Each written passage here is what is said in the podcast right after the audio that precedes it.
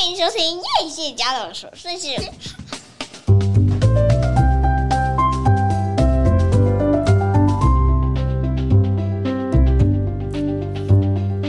欢迎收听叶谢家的琐碎事，我是菲乐米娜，我是夸米。今天真的是很累的一天，有一种累到那个要往生的感觉。因为太久没运动了，而且我觉得自己体能体能好差哦。我觉得你比我差，过了某一个时间之后，哇塞，那那个体能掉的好快哦。因为我发现你办公桌真的坐太久，但是我每天基本上我都是一直走来走去，然后甚至会到外面跟小孩一起走来走去。所以我觉得这个，我们下礼拜再跟大家说到底在干嘛，为什么很累？我都是在卫视走来走去，我是居家走来走去，走来走去。哎、欸，你知道说到居家，昨天呢、啊，我因为听一个 podcast，他是在访问一个导演，这个导演拍了一个纪录片，是公共电视的纪录片，叫做《乱世佳人》。乱是很乱的乱，凌乱的乱，室是室内的室。然后家里的家，乱世佳人。那这顾名思义，你大大概就可以想象得到，他就是去访问那个家里从很乱，然后呢，经过这个居家诊疗师，诊呢是整理的诊，聊呢是聊天的聊，因为有一个机构呢，它叫做居家诊疗室，那他就会提供这个诊疗师的服务。那因为这个导演呢，跟这个居家诊疗室有认识，所以他就觉得，哎，这很奇妙。他很想要去知走进每一个家庭，然后去理解为什么有些人的家庭会这么混乱。那他的为什么要堆这么多东西？那他的心里到底在想些什么东西？所以他就去拍了这个纪录片。不过很可惜，这个纪录片现在在网络上大概只能找到那个预告版五分钟的，那个完整版三十分钟的，我一直都没有找到。但是大家不用担心，看五分钟足足。对，差不多啊，五分钟，因为我知道它有上下集啊。没有，其实你看的，因为你知道那个居家诊疗室本身呢，他也会去拍，他去客户家，因为你知道这一切一切的源头哦，其实应该是来自于一个日本人，叫做是不是叫马里惠子，他就有一个怦然心动断舍离。其实所有的人开始整理家里，应该是从是从这一个，是从这本书认识他。对，从这本书开始觉得说，我的人生出了什么问题？我为什么有这么多东西都已经堆满了我的仓库，然后我还在买？所以其实为什么你家堆积如山？有两个问题，一个就是你舍不得丢，一个就是你买不停。那这么多填满的东西，到底填不满的是哪个部分？哦，你的心到底是哪里有一个洞，所以一直填不满？那我就看了这个五分钟的预告片，然后又去看了那个居家诊疗室，哇，我真的大开眼界。然后同一个同一个时间呢，我又十分可以理解他们的某一些心情。好，比方说这个居家这个乱世佳人这个纪录片里面，其实它是主要锁定了两个家庭。那一个家庭呢是三代同堂，其实是一个妈妈带着大概三四岁的女儿回到了她的娘家，所以她是其中一个案例，你就会发现那个里头的状况是真的很可怕。那另外一个案例呢，是一个妈妈可能才刚生了孩子，这个孩子可能也才三岁，然后她家呢。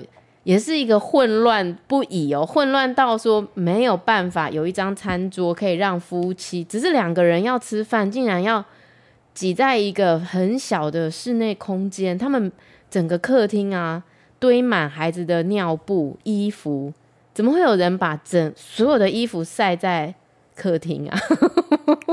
我觉得我因为我看到那一集啊，我觉得有点夸张。但是我理解耶，因为你知道，我记得在我。因为他妈妈讲了一句话，我当下马上回到那个我小孩很小的时候，那个妈妈说：“我以为我一切都可以做得很好，你知道吗？你知道所有的妈妈，所有的女人在成为一个妈妈之前，都一直就是自信满满的，觉得她有充分的能力可以 handle 一个家，但是真的 handle 一个家，远远超出。”你以为的，你以为你有时间，但是其实你没有时间。你有时间就想拿来睡觉啊，因为你知道那个孩子出生，基本上真的是一个翻天覆地的改变。我这么讲，其实没有人听得进去。你真的只有跟我一样走过这段路程的人，你才会知道说，那个八二年生的金智英她为什么这么累。好，因为你知道整理一个家，所有的人都会认为是一个妈妈的责任，不会有人觉得男人应该要整理家。哎，even 他们是非常公平，两个人都在上班的状况下，也不会有人认为整理家是男人的责任。Why？为什么？然后你知道这个诊疗师啊，去到其中一个家，还发现一个更不可思议的地方，就是他们家超乱，然后这个妈妈的衣服都在地上。然后爸爸的衣服呢，好好的挂在衣柜里。然后那个妈妈说：“哦，没有关系啦，反正我要穿的时候，我就都可以找得到我的衣服。”为什么？我觉得反映出一个男尊女卑的那种。对啊，然后你看一个家庭里面，永远在收拾东西的都是女生。可是你知道，在我们从小到大的教育里头，其实并没有一个课程在教我们怎么去收纳一个家，或者是。怎么在孩子出生的时候，我们还能够很有动、很有动线的规划，然后呢，可以把家弄得有条不紊？这对妈妈实在是太过分的奢求了。哎，但是我发现哦，嗯、那个因为我我也是从那个乡下上来的嘛，嗯，我发现在乡下的每一个家庭啊，我只要看到门口坐着老人，嗯，那个家都很可怕，嗯，那个杂物啊，就从走廊哦开始开始堆。对对对对对对对对到那个房间的入口，然后房间的里面都是东西，而且都是一袋一袋塑胶袋的，很可怕，很像是那种收废品的回收中心。但他们其实不是收废品，你看我们看到那个《乱世佳人》其中那个有三代同堂的家，那个家真的很夸张，因为呢，他们家连要吃饭都要轮流，而且都已经这么乱了，还要在吃饭的时候打开电视，然后大家轮流在那个电视机前面有一个位置，可以 可以坐在那边看东看电视吃饭。连他女儿都会说：“哎、我看不到啦。”然后就要把他女儿独立的餐椅稍微移到电视机前面。我觉得这所有的乱象啊，就会让你的生活真的会。越来越糟糕哎，人家说的其实是有道理的。哎、你你觉得在那个环境里面，到底是那个家庭主妇她不会整理，还是她不不太敢整理的太干净？因为呢，她的她的公公婆婆或是她自己的妈妈会给她严厉的管教，比如说，我觉得你这不应该丢。对，对对是浪费，怎么可以把东西？他说这吸管还能用，我真的是。我记得小时候那个我要丢，我要丢东西，我要丢一个垃圾袋或者是塑胶袋，对，我都不能丢哎，因为我我的阿妈都会说这个不行，这个这个好好的为什么要丢？这又没有脏，为什么要丢？又没有坏，所以就是就是塑胶袋塞个呃塑塑胶袋，就这一包塑胶袋里面可能有二十几个塑胶袋，而且可能放了二十几年，这塑胶袋还是塑胶袋，很可怕。你知道这有一个很重要的观念在里头，就是整理师第一件事情就会先问你说，你上次用这个东西是几年前？好，然后第二个就是说，你觉得它对你来说是必要，还是是不重要，还是是？其实不必要也不重要的东西，你知道很多东西就是不必要也不重要，可是你一直跟着他从小到大。比方说你的奖杯，小时候得到什么东西的奖状，是不是跟着你一辈子？你觉得你好像不能丢？对啊，比如说十年九任、十五年九任、二十年九任，我到底要不要丢？这是什么东西？你的那个 哦，奖牌就是工作啊，你工作有五年九任、十年、十五年、二十年，请问到底要不要留？丢。对啊，我也觉得是要丢啊。对，丢好。我觉得他的一个出发点让我觉得是很有意义的，就是说我们常常会以衣服来讲，我们真的有一些衣服根本不会再穿到。你上次穿的时候已经是十年前了，根本现在穿不下。哎、欸，我觉得我没有这这个没有办法，我还是断舍离会很，就是我很不甘愿把它丢掉。比如说我买了一个优优衣库里面的加 J，对，这个加 J 可能十年前台湾都没有哦，我们从日本买回来的，然后可能就仅此一件。你丢了就没有了。好，留着，这我可以帮你做决定。对啊，所以就是你看这个东西，就是我我可能到三四年都没有穿，但是你要我丢，我又有点舍不得丢这样子。好，那我问你，你有一个两万多块的 Coach 的包包，你从来没有拿过，从你买到现在从来没有拿过。我拿过，我一定拿过。那请问你要丢还是还要留？我就是还是要留，因为我觉得它就是丢。我告诉你，你就丢，你就上网卖掉。然后它这时候又出现一个问题。上网卖掉，没人买，到底要留还是要丢？丢，因为我觉得用不到的东西，其实你或许可以让别的人使用它。那我觉得这个社会已经太多太多超过负荷的东西了，我们真的没有办法接收这么多。就像你看那个三代同堂的家庭，我不知道他们就是生活在一个垃圾堆里头，然后竟然吃饭要轮流，然后他的衣服竟然可以出现在厕所。怎么会有人有一堆像山一样的衣服出现在浴缸，或者是出现在，就到处就是这样一叠一叠，到处都是哎、我就觉得你刚刚问我的那个问题是怎么造成这样的？我认为啦，就是三代同堂也有可能就是长辈真的有很多舍不得的部分，这个是可以理解。但是如果是新手的妈妈家庭，我觉得我也可以同理，因为。孩子出生的时候，你真的是顾自己都顾不上了，你要怎么去顾得上一整个家？而且就像他说的，我们以为我们真的可以做得好，但事实就是，真的就是天翻地覆，你根本就是只能两手一摊，说不然我能怎么办？嗯，然后你所有的精力，特别他们在收拾的过程，发现。哎、其实真的很多东西都不是这个妈妈的、哎，这个妈妈拥有的东西真的很少，而且她可能连她自己私人的都已经空间都已经被贡献出来了，她可能连她自己的一张书桌都没有了，东西都是别人的。可是这个妈妈却满怀罪恶感的觉得，我没有经营好这个家，都是我的错。为什么？我觉得真的这个社会给妈妈、给女生太多的责任了。然后，甚至你刚刚在看第二个影片的时候，你还说哭什么？还不是你今天造成这样的？哎、欸，对我也是有这种偏见。对，就是大家都会觉得这些事情是妈妈的事。你有什么好哭？你以前从以前到现在都没有好好整理，你好意思哭吗？你？而且我坦白讲，我们今天要感谢疫情，因为疫情使我们必须要居家上班，然后因为要居家上班，我我小孩又要线上上课，以至于我们房间一定得把仓库给整理出来。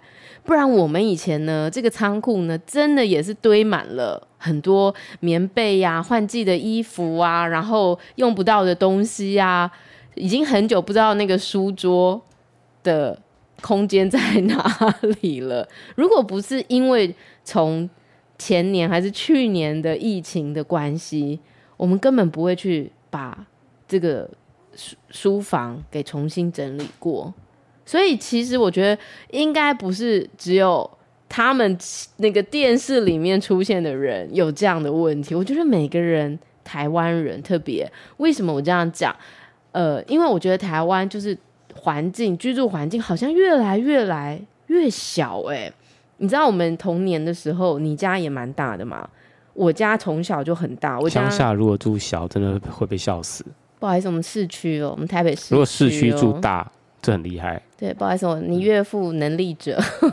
以前我们住市区，然后我们房子真的很大，我们都六十几平、七十几平，而且是实际平数，所以你真的不会感觉你家是这样子，什么杂物都堆在一起。可是好像等到我们这个年纪的时候，会发现周遭的朋友多数都是居住在很小的平数，即便他说是五十平好了，那室内平数可能就三十几耶，然后要挤四五个人。在里头，你说他要怎么去收纳？他要怎么不乱啊？他超乱吧？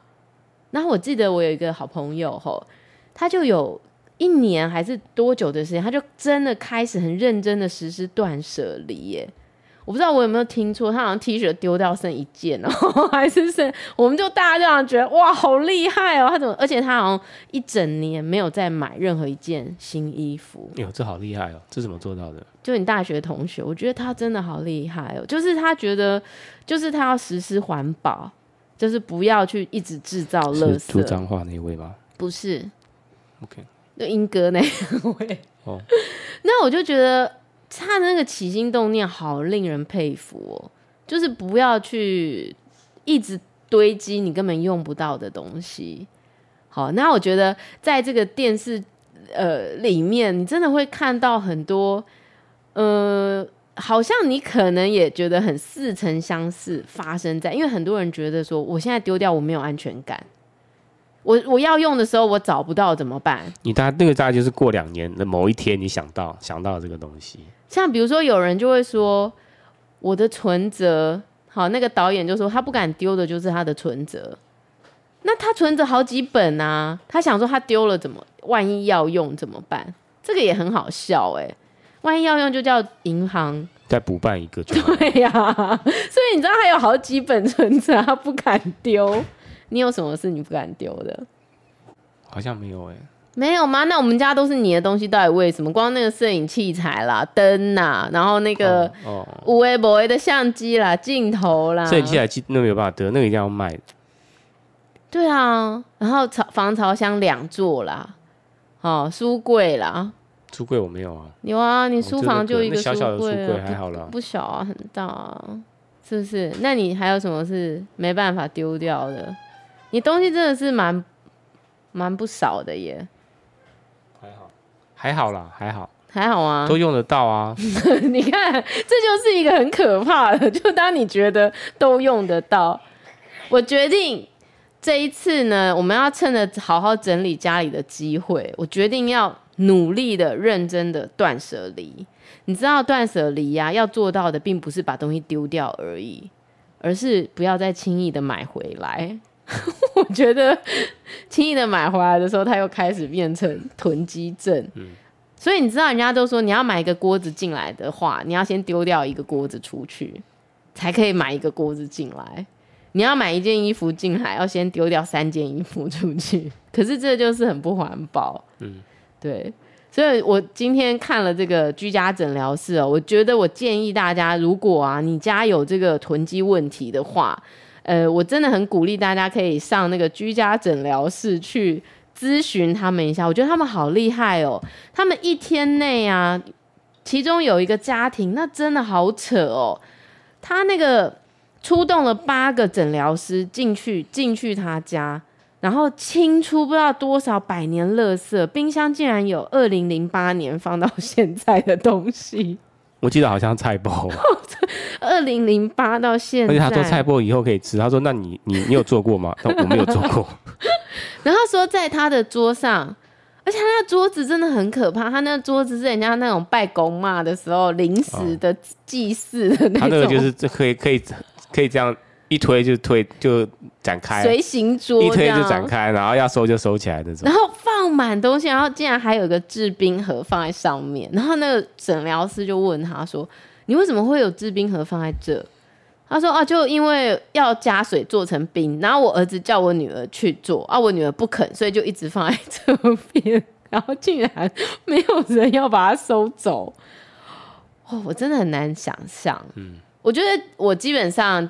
我自己自认为啦，哈，我觉得我家里应该整理的算是还可以的，嗯、起码我的东西都一定会归位，因为我父母给我的教育就是要归位。但是，even 是我们这样的家庭啊，都曾经有朋友到我们家来的时候吓一跳，而且哇，以后都不来了，真的很可恶，因为他觉得我们家很乱。对啊。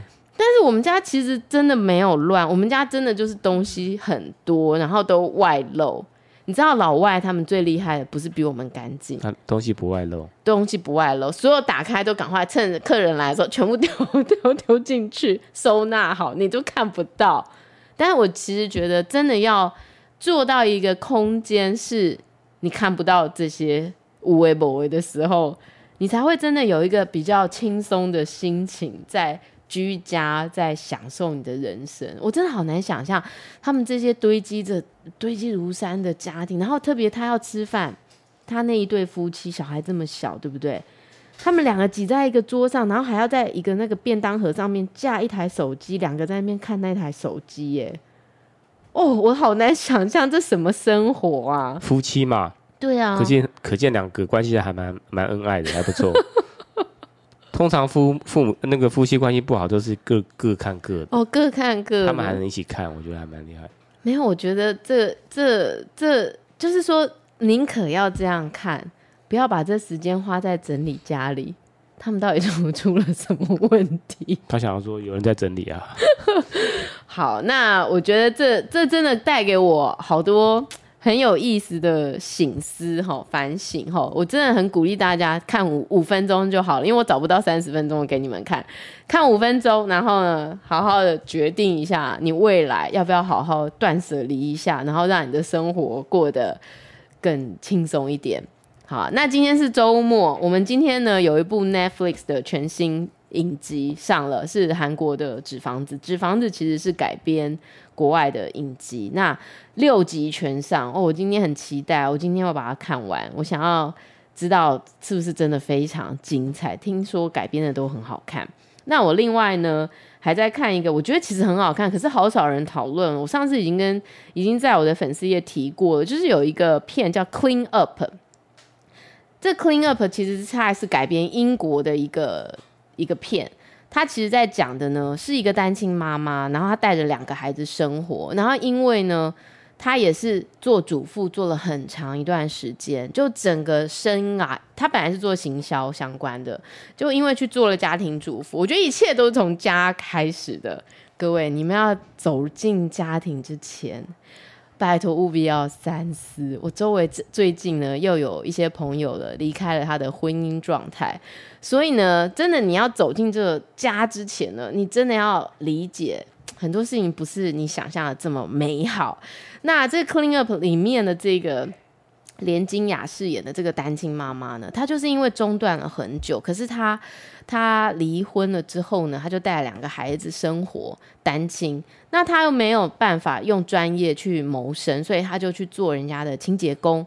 那她在做人家的清洁工的过程呢，她是在那个投资证券业里面、投资行业里面做清洁工，就意外的听到了一个名牌，结果呢，他就怂恿他的好朋友，也是清洁工，有存款的清洁工，就。赶快去买下来，就没有想到呢，就炒短线，就短短的时间获利。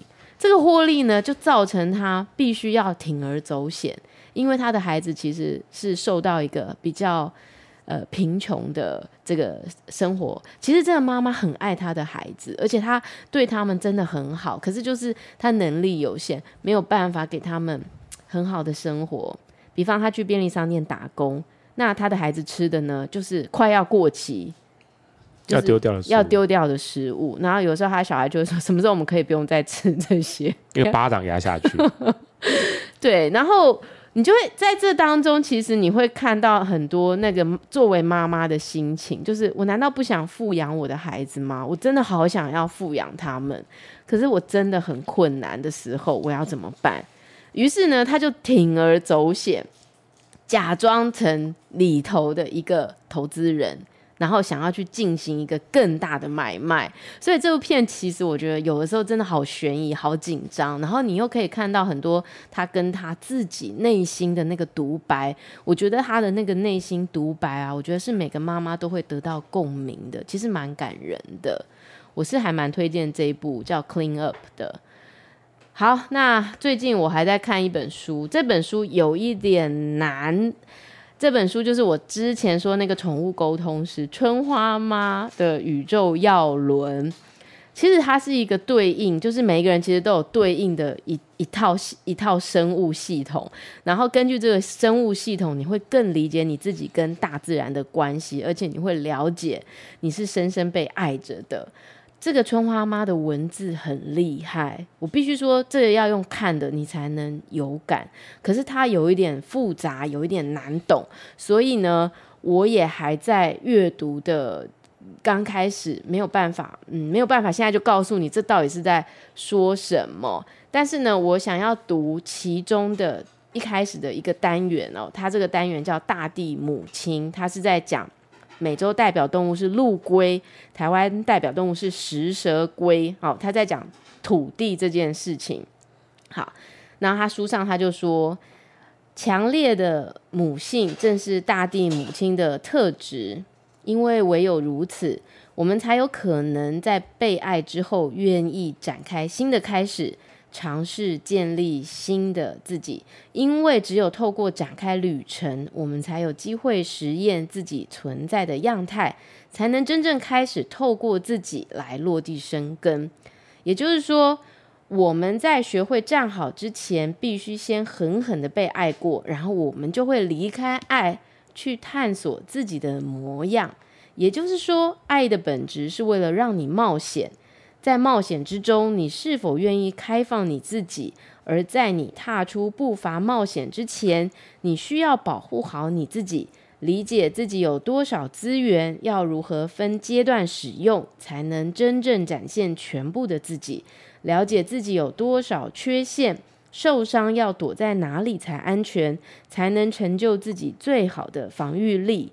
换句话说，这世界最大的公平就是你我都生于土地，同享土地无条件的爱。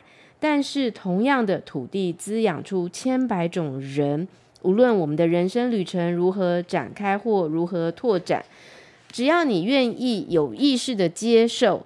大地的母亲慈悲从来不会缺席。